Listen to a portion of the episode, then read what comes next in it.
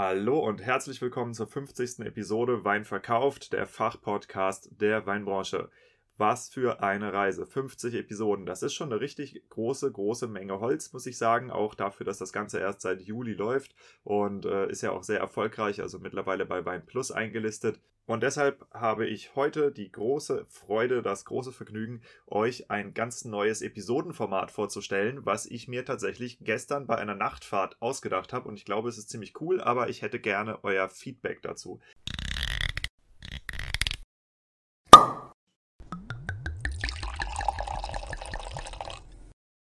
Ich habe gestern ein Interview gehört äh, über das Podcasting in den USA. Dort haben sie eine Umfrage gemacht und festgestellt, dass über 38 Prozent der Radiohörer mindestens einmal im Monat Podcast hören und dass das Podcast hören die äh, Gewohnheit des Radiohörens angreift. Habe ich gesagt, okay, cool, das ist ja was für mich, das ist interessant. Aber was für Implikationen hat das denn? Das hat auch die Implikation, dass die Menschen weniger Nachrichten in den Radio, im Radio hören. Und das war tatsächlich für mich der einzige Grund, warum ich überhaupt jemals das Radio anmache. Ja, weil Musik höre ich woanders. So, und dann habe ich mir gedacht, ey, wunderbar äh, wenn man jetzt spezialisiert tatsächlich die Podcasts hört, das Nachrichtenthema allerdings wegfällt, dann kann ich das doch anbieten. Und zwar, indem ich euch jede Woche eine Zusammenfassung der weinwirtschaftlichen Nachrichten aus der letzten Woche gebe. Das heißt, ich recherchiere diese Nachrichten nicht, sondern ich synthetisiere sie von ganz vielen Seiten, die News aus dem Bereich Weinwirtschaft haben. Und das Ganze wollen wir heute einfach mal testen.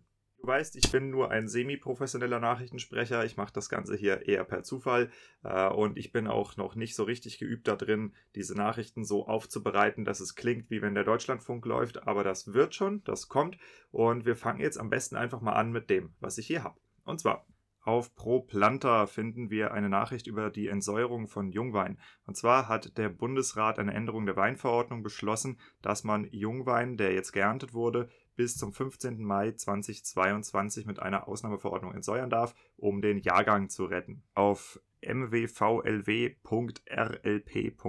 also dem Landwirtschaftsministerium, glaube ich, der Seite vom Landwirtschaftsministerium oder so in Rheinhessen, finden wir eine Nachricht darüber, dass die dortige Wirtschafts- und Tourismusministerin Daniela Schmidt den Wiederaufbau an der A unterstützen möchte. Und zwar mit dem Projekt A-Helfer werden zu Ahrtal Fans möchte man äh, diese äh, Helfer natürlich auch zukünftig als Gäste begrüßen und die Kontakte herstellen. Es wird ein eigener Online-Shop hergestellt und äh, das Ganze wird mit 60.000 Euro gefördert. Wein Plus berichtet über die größte Fusion des 21. Jahrhunderts in der Champagne. Dort gibt es einen Zusammenschluss der beiden Genossenschaftsgruppen äh, äh, CRVC Champagne Castelnau und Centre Vinicole Champagne Nicolas Feuillat, äh, die sich ab dem 1. Januar 2022 zu der Gruppe Terroir et Vigneron de Champagne zusammenschließen. Äh, die haben dann insgesamt 6000 Winzer unter ihren Fittichen mit 3000 Hektar Rebfläche, was ungefähr 9% der gesamten Rebfläche der Champagne äh, ausmacht. Und man möchte innerhalb der nächsten fünf Jahre 24 Millionen Flaschen produzieren, was 8% des, 8 des Weltmarktes von Champagner ausmachen und damit 300 Millionen Euro im Jahr umsetzen. Das sind doch mal Ziele. Dann scheint ein neuer Podcast bei Weinplus online zu sein. Hm, was ist denn das? Und zwar gibt es eine neue Episode Wein verkauft. Falls jemand schon mal von diesem Podcast gehört hat, ich kann es euch nur empfehlen, dort reinzuhören. Und zwar gibt es exklusiv für die Mitglieder von Wein Plus und das bedeutet auch für die kostenlosen Mitglieder der Free-Mitgliedschaft ein Interview mit Emilio Foradori. Das ist der Sohn der italienischen berühmten Winzerin Elisabetta Foradori, den ich interviewt habe. Und zwar zu dem Thema, äh, wie ihnen der internationale Durchbruch gelang. Ähm, wir sprechen darüber, wie das ist, wenn du als Nachfolger einer herausragenden Winzerpersönlichkeit deinen Betrieb übernimmst wie man einen Winzerverband aufbaut, die Preispolitik des Weinguts und zwar insbesondere hinsichtlich der Mengenlimitierung und den strategischen Aufbau eines spezialisierten und breit gefächerten Händlernetzes.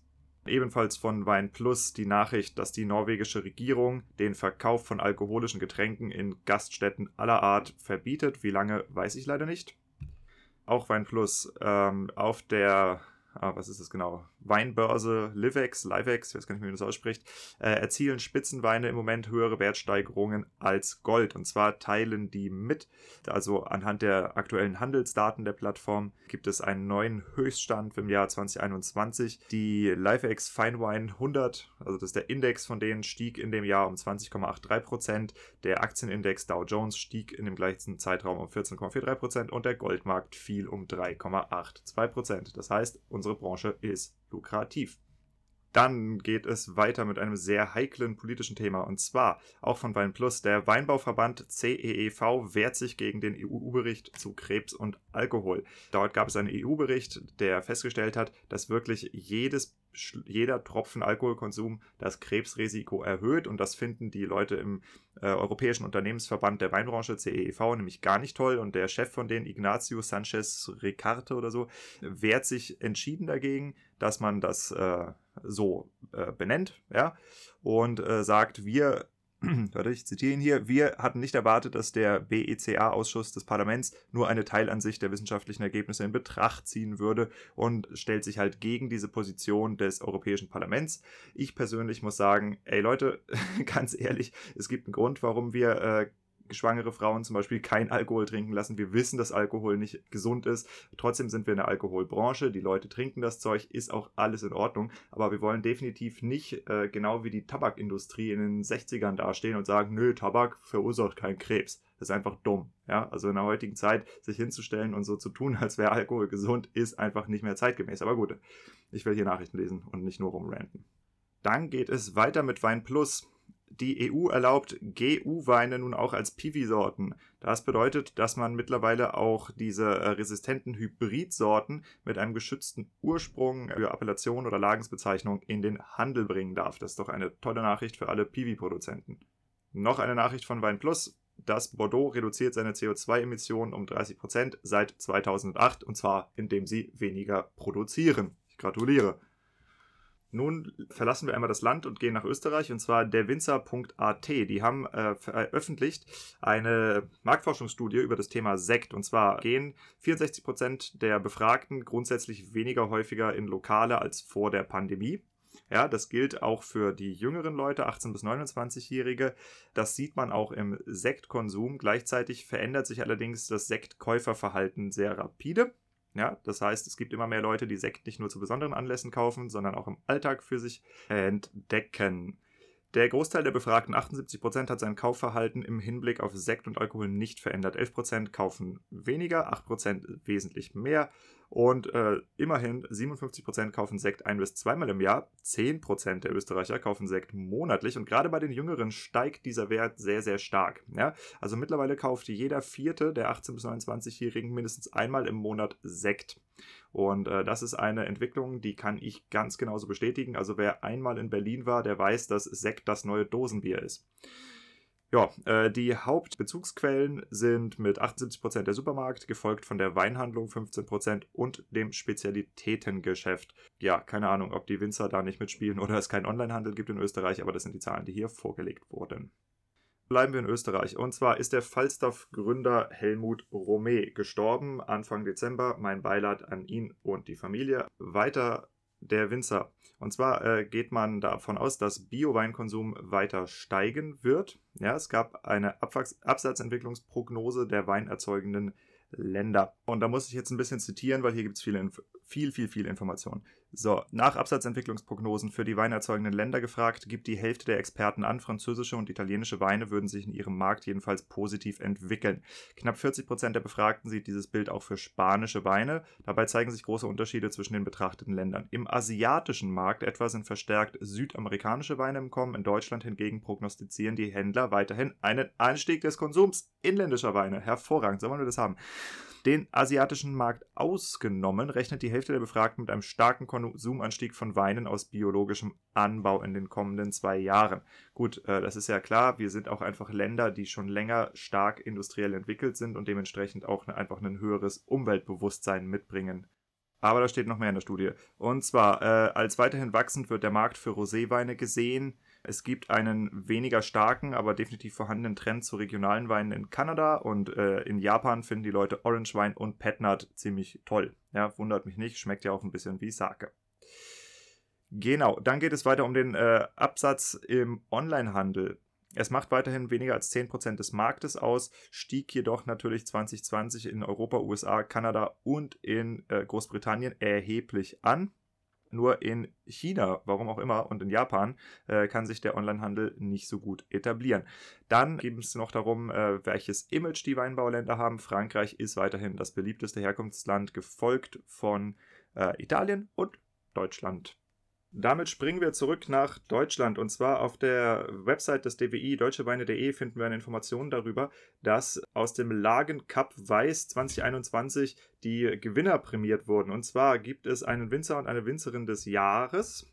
Ja, der Gesieger des Lagen Cup ist das württembergische Weingut Schneidmann Rainer Schneidmann und Pendant, die Winzerin des Jahres, ist Andrea Wirsching vom Weingut Hans Wirsching. Dann haben wir einen Jungwinzer des Jahres und zwar ist dieser Jungwinzer eine Frau und zwar Rebecca Heger vom Weingut Dr. Heger.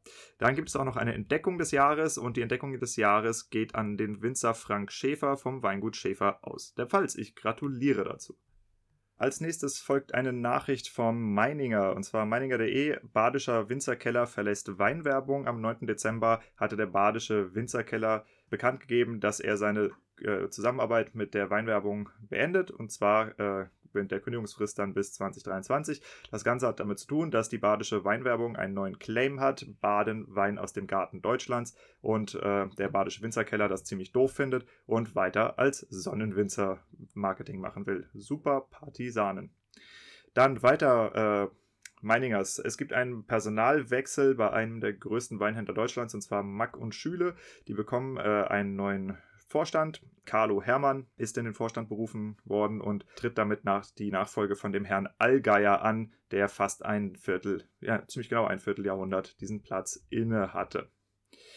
Jawohl, kommen wir wieder zur Gebietsweinwerbung. Und zwar gibt es eine neue Württemberg-Kampagne, berichtet Meiningers. Die heißt, ich lese das jetzt vor, weil es einfach zu witzig. Ich feiere dich, heißt der Slogan der neuen Kampagne, die von der Weinwerbung Weinheimat Württemberg 2022 an den Start gebracht wird. Äh, sie wollen damit offensichtlich jüngere Leute erreichen, eine junge Zielgruppe, und äh, verzichten deshalb bei ihren Motiven auf typische Landschaftsaufnahmen oder Weingenussszenen. Stattdessen wird der Feiermoment in den Mittelpunkt gerückt und was es zu feiern gibt, äh, sagen sie, zu feiern gäbe es viele individuelle Gründe, zum Beispiel die Oma, die Freiheit, die Freundschaft oder den Spargel. oh Mann, okay, alles klar. Feiert mal euren Spargel und die Oma da hinten. Ah, oh, scheiße, ich glaube, einer der wesentlichen Punkte, was man als äh, Nachrichtenmoderator lernen muss, ist, sich nicht total wegzuschmeißen über die Nachrichten, die man äh, äh, bringt. Aber ich habe früher immer so äh, Radio-Fails gehört, wo die Leute auch echt nicht mehr können wegen dem Zeug, was sie vorlesen müssen. Ist sehr, sehr witzig. Wie gesagt, ich hoffe, ihr gebt mir ein bisschen Feedback dazu, ob euch das Format hier gefällt. Etwas, was uns alle betrifft, auch von Meininger. Die Viva Wine Group macht einen Börsengang. Viva Wine äh, Group feierte am 14.12. Äh, ihre Premiere an der Nasdaq First North Premier Growth Market in Stockholm. Die neu ausgegebenen Aktien spülen 1,2 Milliarden schwedische Kronen, was ungefähr 117 Millionen Euro entspricht, in die Kassen des Unternehmens. Warum ist das wichtig? Die Viva Wine Group ist bei uns in Deutschland aktiv über Wine Black, über Vicampo und über Vinexus. Das heißt, das betrifft auch unseren heimischen Weinmarkt weiter auch von Meininger, es gibt eine angekündigte Kooperation an der Bergstraße, beziehungsweise nein, es gibt nicht die Ber Kooperation, sondern es wird darüber gesprochen. Die Bergsträßer Winzer EG in Heppenheim und die Winzergenossenschaft in Schriesheim sind wohl nur 25 Kilometer auseinander entfernt und haben ähm, Gespräche darüber aufgenommen, ob man zusammenarbeiten möchte und untersuchen die Möglichkeit einer Kooperation, was natürlich auch nicht uninteressant ist. So, und dann auch nochmal von Meininger die neue Ernteschätzung hat äh, das Statistische Bundesamt veröffentlicht mit etwas korrigierten Zahlen, die ich euch jetzt mal vorlesen möchte. Wir gehen die Weinbaugebiete einfach alphabetisch durch. In der, an der A gab es Erntemenge in 1000 Hektoliter 39, Ertrag pro Hekt, äh, Hektoliter pro Hektar 70,7. Baden in 1000 Hektolitern 937, Warte mal, das macht eigentlich keinen Sinn, das kann ich ja ausrechnen. Also, Baden 937.000 Hektoliter mit 60,5 Hektoliter pro Hektar. Franken 443.000 Hektoliter mit 73,1 Hektoliter pro Hektar. Hessisch Bergstraße 34,5 Hektoliter pro Hektar mit 74,5 fuck, 34.000 Hektoliter mit 74,5 Hektoliter pro Hektar. Mittelrhein 26.000 Hektoliter mit 60,9 Hektoliter pro Hektar. Mosel 721.000 Hektoliter mit 84,7 Hektoliter pro Hektar. Die Nahe 348.000 Hektoliter mit 84,7 Warte, jetzt springe ich nein. Mit 84 Hektoliter pro Hektar. Die Pfalz 2.296.000 Hektoliter mit 99,3 Hektoliter pro Hektar. Der Rheingau 233.000 Hektoliter mit 73 Hektoliter pro Hektar. Rheinhessen mit 2.673.000 Hektolitern zu 102 Hektoliter pro Hektar. Saale-Unstrut haben wir 36.000 Hektoliter mit 46,7 Hektoliter pro Hektar. Sachsen 23.000 Hektoliter mit 47,8 Hektoliter pro Hektar und last but not least Württemberg mit 917.000 Hektolitern und einem durchschnittlichen Ertrag von 82 Hektoliter pro Hektar. Vielen Dank für eure Arbeit, liebe Winzer. Ich hoffe, es gibt dann guten Wein zu trinken. Ja, das war's, was ich jetzt erstmal zusammengetragen habe. Und äh, das Ganze ist natürlich noch ein bisschen chaotisch, das weiß ich. Ich werde das Ganze in den nächsten Tagen auch besser sortieren, mit neuen Rubriken und äh, nach Ländern sortieren und, und, und. Aber das Wichtigste ist, ich brauche Feedback von dir, ob dir dieses Format gefällt, ob du weiterhin den Wochenanfang mit einer solchen Presseschau der Weinwirtschaft äh, beginnen möchtest. Und wenn ja, dann brauche ich auch bitte deine Hilfe, weil ich kenne beileibe nicht alle Websites, wo es relevante News gibt für Winzer. Ja, ähm, das heißt, wenn jetzt hier irgendwelche Websites dabei waren, wo du sagst, Mensch, Diego, du Idiot, nimm die doch mal mit auf, da stehen total interessante Sachen, seien das Blogs, seien das irgendwelche Presseportale, seien das irgendwelche Zeitschriften, von denen ich keine Ahnung habe, dass sie existieren, dann mach mich bitte darauf aufmerksam. Schick mir die Sachen einfach an diego.weinverkauf.com, dann kann ich die bei mir in der nächsten Woche berücksichtigen. So, vielen Dank dafür. Ähm, wie gesagt, ich würde mich sehr freuen, wenn ich Feedback dazu kriege, ob euch dieses Format gefällt. Und weil ich in den Zeitungen, die ich früher gelesen habe, immer noch eine sehr, sehr schöne Institution äh, gefunden habe, an die ich mich erinnere, gibt es auch hier jetzt einen Witz der Woche. Ich habe Kleptomanie, aber wenn sie zu stark wird, nehme ich mir einfach etwas dafür. Vielen Dank fürs Einschalten, vielen Dank fürs Zuhören. Ich wünsche dir eine schöne Woche. Sei lieb zu deinen Angestellten, sei lieb zu deinen Familienangehörigen, sei lieb zu deinem Wein. Und von mir gibt es dann Richtung Ende der Woche wieder was auf die Ohren. Und zwar geht äh, das Interview mit Utz Grafmann über Wein Plus online. Das ist ein Hammer-Interview. Richtig, richtig, richtig gut geworden.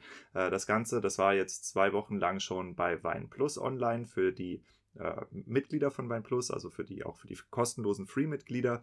Genau. Und jetzt fängt es an, dass die Episoden eben immer zwei Wochen früher bei WeinPlus rauskommen und dann hier bei Spotify oder Apple Podcast zu sehen und zu hören sind. Und damit leiten wir das zweite, ich weiß gar nicht, die zweiten 50 äh, Folgen. Nee, das ist jetzt doof. Damit geht der Podcast weiter. Bis dann. Ciao.